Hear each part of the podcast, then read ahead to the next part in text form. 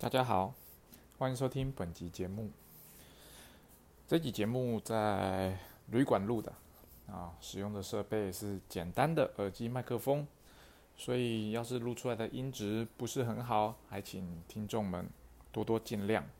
那而且旁边是马路，如果有那种路过的车子声音或者是喇叭声音，还请多包涵。呃，听众应该知道，就是嗯，我去了一趟日本，那去看展览，也同时跟新的代理商开会。那跟新的代理商开会的，呃，当然不是单纯只有这个目的，还有另外目的是跟既有的代理商，啊，也是去做开会的这个动作。这一次去呢，我只能说真的是还好有趣，比如说。意思是收获很多的意思啦。两年多来都关在台湾哦，关在一个国家里面做外销，基本上就像我之前，诶，忘记有没有在节目中提过的，我们从有限的资讯中要做出呃对于销未来销售预估的判断，基本上本身就是一种怎么讲天马行空的猜测，那。在不能出国的这两年多的时间内呢，我们做的事情就是，诶，从各方收集到的资讯，从代商提供的资讯，然后搭配过往的销售以及市场的趋势，我们要预估一个国家未来的可能销售。那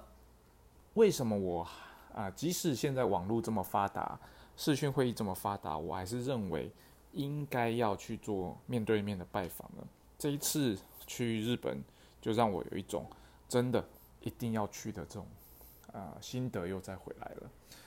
主要就是说，你透过网络得到的 information，以及透过开会所得到的资讯，基本上远远及不上你跟对方面对面在谈话的时候，可能在闲聊时候得到的讯息那么的多啊，那么的重要。嗯就像我有提过，我们在做呃销售预估判断的时候，刚刚提到我透过收集资讯，可能是两三成的资讯，我要做一个呃很准确的未来预估。但是透过有拜访，你得到了这些更重要的资讯之后，你对当地市场的掌握呢，就会从原本两三成提高到超过五成以上。当你啊拥有超过五成以上的资讯的时候，你在做。那未来的判断的时候，当然会比较准确一点，哦，这是一定的。那也不是说你资讯拿的越多，你对未来的判断就一定是百分之百正确的，哦，这并没有一定的关联性，只是说至少你在啊做到正确的决策的这件事的几率上会比较高一点，哦，会比较高一点。总之呢，这次去日本。啊，最大的收获就是，除了跟新的代理商开会啊，有很正面的结果之外，双方对于我们未来要展开的合作，都怎么讲，都非常的乐观看待。而且从对方接待啊，接待我去拜访这件事所摆出来的阵仗，就知道其实他们非常的注重这件事情。这也让我觉得，诶，嗯，还好有来才知道说。虽然说在跟他们做视讯会议的时候就已经觉得，哎，对方很看重这件事情了，但是呢，从啊安排拜访，请对方帮忙，呃协助申请签证的相关文件，以及到正式去拜访之后，哦，他们对于我抵达之后的种种的安排，我真的觉得就是他们非常非常的看重啊我来访的这件事情。那当然，其实我们在。正式拜访之前，我们该谈的细节大体上都已经谈完了。那我去只是一个形式上的会面，那做一个双方做呃怎么讲啊，类似签约仪式的动作。那这件事情呢，带给我了一另外一个醒思，就是，诶，对方所呃针对我去拜访所安排的这些所有的行程，我回过头来想。当我的代理商来拜访我的时候，我有没有做到相对应的事情呢？哦，我仔细回想，我应该有做到，我应该有做到。那但是我还是从中发现了啊，我值得学习的地方。通常只要代理商愿意从他的国家来到台湾，啊，来进行做工，不论是做教育训练，不论是做业务的拜访，我一定会非常竭诚的招待他们，因为毕竟他们愿意花这个钱，花这个时间，从那么远的地方坐那么久的飞机来到台湾，那对我而言，他就是我的客人，他就是我的朋友。当我的朋友不远千里从国外来，啊，只为了见我一面，或是看。啊，跟我聊聊天，那我会怎么做？我一定是尽我所能的去安排，呃，让他觉得最满意的行程嘛。所以只要所有的代理商来台湾，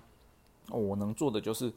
我会安排好每一餐，好每一餐，我讲的是每一餐哦，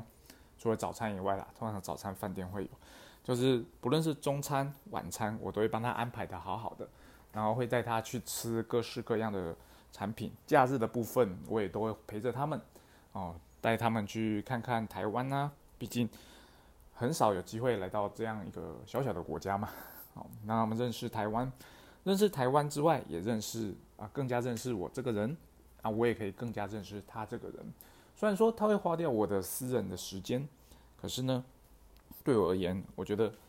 当你对朋友的时候，你就不会计较这么多。哦，虽然说你可能原本你有规划的家庭时间。啊，你的 private 的私人时间被这些啊从国外的人来台湾占用。如果你想的就只是说，哦，他只是来谈生意的，你对他而言当然就是哦在谈生意，你并不会花这么多的心思去处理这样的事情。但对我而言，就是因为我习惯性的，你只要愿意来，而且你愿意来，你一定是把我当成一个值得交往的朋友。在这种情况下，我就会很愿意的付出我的时间。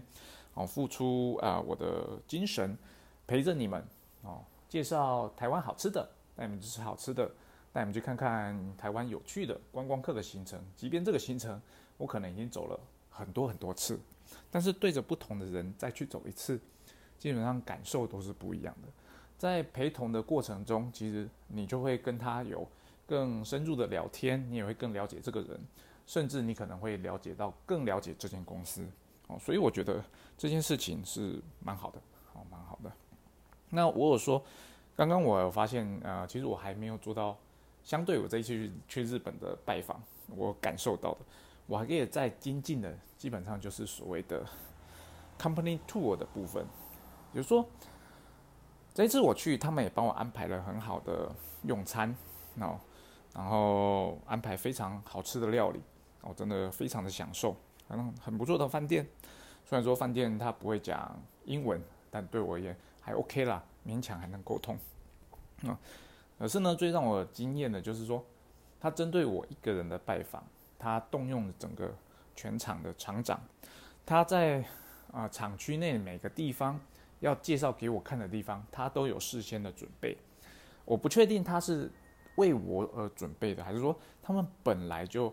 呃，时常准备这些所谓的介绍的道具，至少让我去参访的时候，我也觉得他非常的用心，可以让我很快的理解说，诶，他这个产线在制作什么，他的成品长什么样子。哦，这些他就是不只是只有一个人带着你去说明，他甚至还有放样品，然后甚至在你面前组装给你看。哦，那我觉得这点是我值得学习的地方。是否未来我们的客户来的时候，我们代理商来的时候？因为我们也可以这样子做呢，哦，这是其中一个我觉得去完之后，我觉得需要去让自己啊，我们公司也可以做到更好的地方。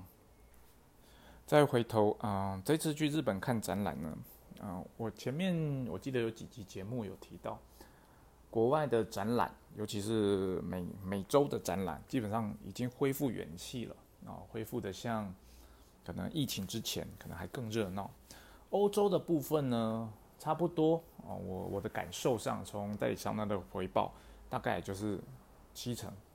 七成上下，哦，七六六到八成中间了，就是人潮跟以前相比。那我就想说，好，既然这是一次机会，那我来看，因为以台湾今年年初举办的展览来讲，基本上是没什么人潮的。那我想说，那日本好了，日本的民族性，呃，跟台湾可能有一点类似，然后是比较听从政府的。那我去看看日本的展览，会有到底是很多人呢，还是像台湾一样冷冷清清的小猫两三只呢？那这一次去日本啊，到展览会场去之后，诶，其实我觉得人潮算多啊，人潮算多。那当然不是每一天的人潮都很多啦，有一天的人潮，最后一天的人潮很少，然后最后一天人潮很少，但是中间两天的人潮，诶，其实我觉得算蛮多的哦。那当然。里面占比较多数的还是本国的日本人，哦，他们比较多。那外国人也有，但比例上不多，就是大概都是像我这样的商务客。那还有有发现有韩国的，有印度的。那相对来讲啊，我认为这一次的展览大概跟以前疫情之前相比，人潮可能在六成上下。我认为人潮在六成上下。在六成上下，其实我觉得已经不错了。以日本这样的国家来说，我觉得算是蛮多人去拜访的啊，不能讲拜访，去参访这个展览的。而且在展览中，基本上啊，他们像台湾的展览其实也很类似。在周末的时候呢，哦，都会有那种相关啊相关科系的学生来参访。那日本的企业呢，基本上他们对于这样的学生都是非常的怎么样用心的介绍。因为他知道这样的学生是未来会进入他们这个产业的人才之一。如果可以在呃学生时代就让他们对公司有印象的话，老实讲，就是他们未来在人才招募上是比较有所优势的。那我觉得这一点呢，很值得台湾的企业学习。通常我们遇到呃那种就是学生来拜访的话，老实说，很多时候如果我们比较忙。同时有商务课的时候，我们并不会很用心的去做产品的介绍，因为我们会觉得，诶，你来看可能也没有办法对我造成什么样的业绩。但现在回头来想，这样的想法基本上就是一种太过短视。这些人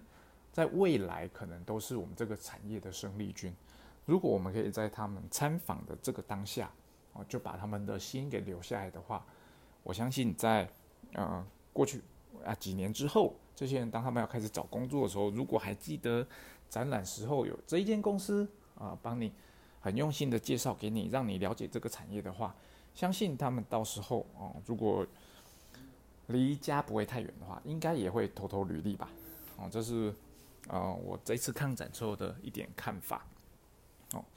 那日本的展览呢，我有发现一个比较不讲有趣，就是。比我之前想象的不一样的地方，我们都知道台湾的展览，那很多时候啊，就是比较商业的展览了，都会请修 girl，对不对？那比较工业性的展览呢，有些公司也会请修 girl，但是大部分公司请的都是所谓的修 girl，就是穿的呃性感啊、漂漂亮亮啊，在路上啊发传单这样的修 girl。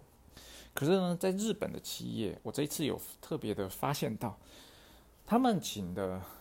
呃，除了修 girl 之外，比较大的公司会请修 girl，但是中小企业就是那种摊位可能没有很大的，甚至是两个、四个摊位的这种小小摊位，他们也会请所谓的接待员，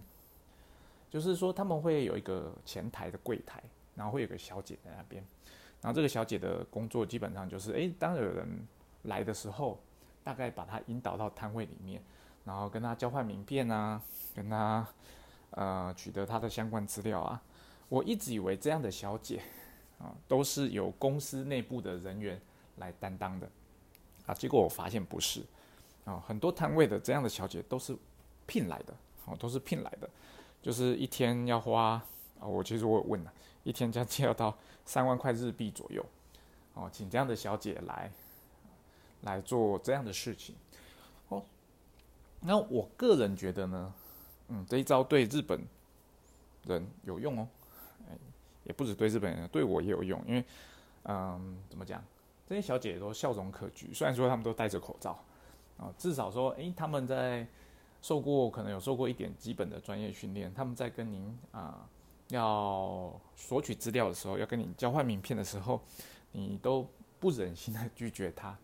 哦，这是我这一次有特别发现的。当然，我知道台湾的。很多展览也有这样的，呃，专门接待的柜台小姐，啊，只是我特别的发现说，日本不论大小公司，他们都会聘请这样的小姐在展览中进行这样的活动。那或许这是文化，那但我觉得这样的方式其实也不错。其实，因为老实讲，台湾的很多企业为了要省钱，展览对他们来讲，嗯，不能讲展览对他们来讲，展览对很多企业来说，他们会觉得是一种花钱的行销。在花钱的行销里面，最重要的就是你的展览要有所回本。当你的展览想要有所回本的时候，你就会尽量克制你在展览上的花费。那你会从哪个地方克制呢？你会从摊位上，摊位的装潢去克制；你会从人事的支出上去克制。在这种情况下呢，你自然而然呢，你不会想要聘请一个所谓呃专门做接待的小姐来做这样的事情。那就会要求谁呢？要求公司里面的业务同仁去做这样的事情。好，那老实讲，呃。你一个有受过专业训练的，就是他知道他来今天来这个座位，他要做的事情，哦，他就是要很主动热情的打招呼，想要索取更多的 information 给公司，以或者是一个原本就是在办公室，呃的小姐，你突然间要她出来抛头露面，很主动的向人家做招揽的这个动作，你想当然也知道，对她来讲会非常的不自在。当她不自在的时候，客人经过也很不自在。这种时候会发生什么事呢？就是两两面面相觑。然后呢，诶，你没动作，我没动作，那我就飘走了。那我就会有这样的情况发生。那不知不觉可能会损失一点商机。哦，这是我的看法。那不代表它一定正确。哦，一定正确。再者呢，这次在展览中，我还发现两个值得我们效仿的事情。第一个就是，呃，他们在摊位中会有一个所谓的，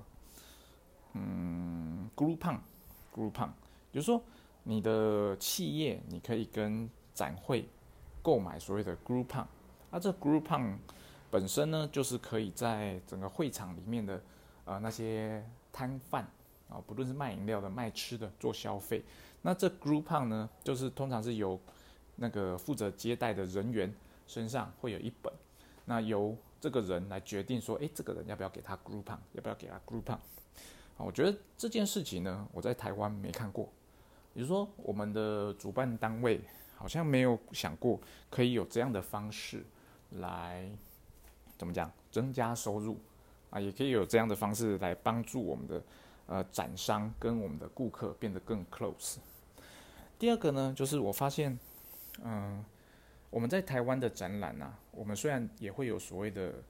活动的安排，就是你在某个摊位你所展出的设备，你在固定的时间你会有所谓的休态啊休态。那我们的休态通常就是我一个摊位里面假设有五个设备，我会选出一个最主要的那个设备，然后这个设备呢可能在固定的时间一天可能一两个时段啊，我会有做实际的动作的演出来吸引人潮。日本也有这样的修态，但是呢，我发现他们的修态，并不是以所谓一个设备来做来做分野的，他们所谓的展演的时间都是以整个摊位来做介绍，比如说他们会有一个主持人，好，一个主持人来负责宣告大家说，诶，修态要开始喽，我们现在要从第一个产品开始，然后呢，摊位的展览的主办方就是呃公司啦。他们就会在那个摊位会有一个负责介绍的人，一个负责操作的人，或者是介绍操作同一个人。不论如何，当主持人把人潮引领到这里来的时候，就由他做介绍。然后他结束之后，就然后主持人就会把人潮引领到另外一个地方去，好，另外一个地方去。有时他们会做一个整个摊位的巡礼的修态。那在台湾呢，我看到。呃，不止在台湾，在台湾或者是在欧美，我看到比较多的修态都是单一设备的修态，就是说，诶，我这个设备可能早上十点半我会做实际的动作哦，那我这边可能有个立牌说，诶，我下一次十点半会有实际的动作的表演，请你回来看。然后现在表演完之后我就结束了，然后就这些人潮里面跟他聊聊天，看能不能把啊一些商机带进来。但日本的不是，他就是时间到了十点半，我做一个修态哦。那这个修态就是主持人从把你从第一台设备带到最后一台设备，每台设备都秀给你看，哦，都秀给你看。我觉得其实这样的方式是很好的，哦，它可以让呃观众可以更了解你这间公司到底在做什么，也可以了解说你这间公司真的是很用心的在准备这次的展览，而且你呈现出来的感受就是，诶，我真的有 prepare，be prepared，哦，所以这次是我在日本看展中啊看到的一些。相展览相关的小细节，那当然啦，在展会场中也跟很多的公司，我去当然不是只有跟自己的客户做开会，我当然也要看一下所谓的我的竞争对手，或者说这个市场目前到底流行什么，这是我们去看展的一个目的。我们去看展，不要，他千万不要只是去跟我的啊我的代理商去做开会，然后哦，可能我一两个代理商开完会我就走了，没有，我们很重要的事情是要。真的每一个摊位都去 run，好啊，我的习惯是每一个摊就是一个展览馆，我从头到尾走，我至少会走三遍以上，走三遍以上。那为什么呢？因为其实你在看展的时候，你很容易呃会 miss 掉一些摊位哦。当你但是当你走三遍的时候，你就比较容易把所有的摊位都看过一遍。有些人看展的方式呢，他是会先啊有一个展区地图，挑出他想要。看的那些摊位，哦，那专门去看这些摊位。那我呢？我不是，我呢是习惯是所有的摊位都看。哦，即便它可能跟我的产业有一点不相关，我还是看，因为我要看的是什么呢？我要看的是市场的趋势，到底这个市场大家展出的是什么东西？这个趋势呢，它可能跟我们台湾目前啊在市场上所呈现出来的趋势不太一样。那这个趋势呢，有可能就是诶，日本先走了。我台湾未来会跟上，也有可能是诶，日本的趋势跟台湾的趋势是完全的不同的方向，那变成我在定定销售策略的时候，我就要走完全不同的路。这是为什么我们出国去啊，除了拜访客户之外，看展也会是我们身为国际业务啊要安排的很重要一个行程之一。因为你可以在展会中看到非常非常多你这个产业相关的制造商、代理商或是贸易商。他们所展出来的东西，基本上就是市场在这个 moment 所需求的东西，或是在下个 moment 他们想要的东西。哦，那这些 information 呢，基本上就可以帮助我们来做啊未来的销售预估的判断。我到底呢产品是要往哪一个国家去推推销，或者说我的产品呢，在是不是我的怎么讲？我们公司走的方向是否正确呢？那我走的方向如果是 A 方向，但是市场它那边需求是 B 方向，我可能就要回来跟公司讨论，诶，我们走的方向需不需要调整？还是说那个只是单纯的那一个市场，他们走的方向比较特别？那我这样的话，我是不是就要把资源从该市场移到其他的地方，跟我们方向比较相似的市场？好，这就是我今天想跟大家分享的。啊，我们终于过了两年多。哎，可以做呃所谓的出国参访了。当然了，这次出国，呃，有一个心得就是，哎，我入境日本基本上是我去日本以来入境第二快的一次。啊，第二块，有一次很快是因为我去的是一个小机场，没什么人，就很快就出境了。那这一次呢，虽然说事前的准备蛮麻烦的，但是呢，因为我在台湾就大部分把所有的买 SOS 的资料都处理好了。到入日入境日本之后，秀出我的啊手机之后，我非常快的就通关了。虽然说走很久，因为他们必须必须要做分流的动作，走非常的久，但是呢，呃，很快的我就出关了，完全没有受到任何的刁难。那我觉得日本人他们大概也就准备好了，就是算是准备要开放了。我觉得虽然说新闻还在报说，诶，日本的疫情数。啊，不论已经破了以往的记录，但是呢，就我在日本当地的感受，我没有觉得当地人非常的 care 这件事。啊，虽然说他们的呃政府还是规定外出必须戴口罩，但是呢，在餐厅用餐的时候呢，口罩是可以拿下来的哦。那口罩拿下来之后，基本上很多餐厅都很小，其实也是一群人坐在那边吃饭，也是类似像台湾讲的群聚啊。他们有些餐厅会有隔板隔开，有些餐厅不会有。哦，总之呢，不同的地方对于这个程度啊这件事情看法不一样。总之，我觉得人民对这件事情已经那没有非常的 care 啊，其实跟台湾的新闻有点像了，有点像。再者就是呃回国的时候，那回国的时候呢，嗯，我比对两个机场其实有很明显的感觉。我去到日本的日本的机场，虽然说他们还是有所谓的你应该走哪边啊，走哪边，跟以往的呃叫什么路线不太一样，但他们的人就是很普通的穿着，然后只是戴个口罩。哦，他不是然后这是我回到台湾的时候呢，台湾的机场的所有的人都是全副武装，哦，穿成那个隔离衣啊，啊 N95 口罩戴着，然后呢都戴着手套，然后因为我们还要做检疫嘛，那做做哎那叫什么唾液唾液的 PCR，然后呃虽然说流程也非常的快，老实说，他我们回来之后的通关流程也非常的快，但是你就会觉得哎。两边的人感受上不一样。你进到日本的话，他们人就是很 open 一般呐，然后只是戴个口罩。那台湾的话就是很像如临大敌一样，哦，就是很很不想碰到你的那种感觉，哦，所以这是我的感受上。也许我们台湾人啊受到媒体的影响更大，我们还是比较怕死，或者是说，诶，基本上啊这是政府的规定啊，第一线人员就必须如此，哦，总之呢，我的感受就是。呃，不论怎么样啊，在两个机场，虽然说感受上有一点不同，但啊，我觉得双方都开始朝 open 这件事情开始在做准备了。哦，